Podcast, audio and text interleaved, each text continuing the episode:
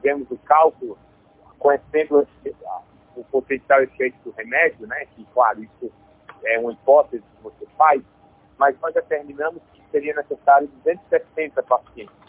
Só que com o passar do estudo, acabou que as pessoas que incluíram pacientes do estudo, os, os colegas do Brasil que participaram, eles foram tão bem que eles conseguiram colocar mais que isso. Eles conseguiram colocar quase 290. Então nós acabamos deixando ter uma margem de segurança para conseguir mostrar o resultado.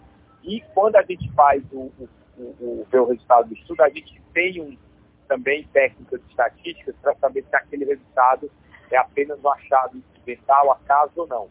E pelo nosso cálculo estatístico, não foi apenas um acaso, um efeito real. Portanto, essa amostra foi uma amostra é, absolutamente adequada para avaliar o efeito do medicamento.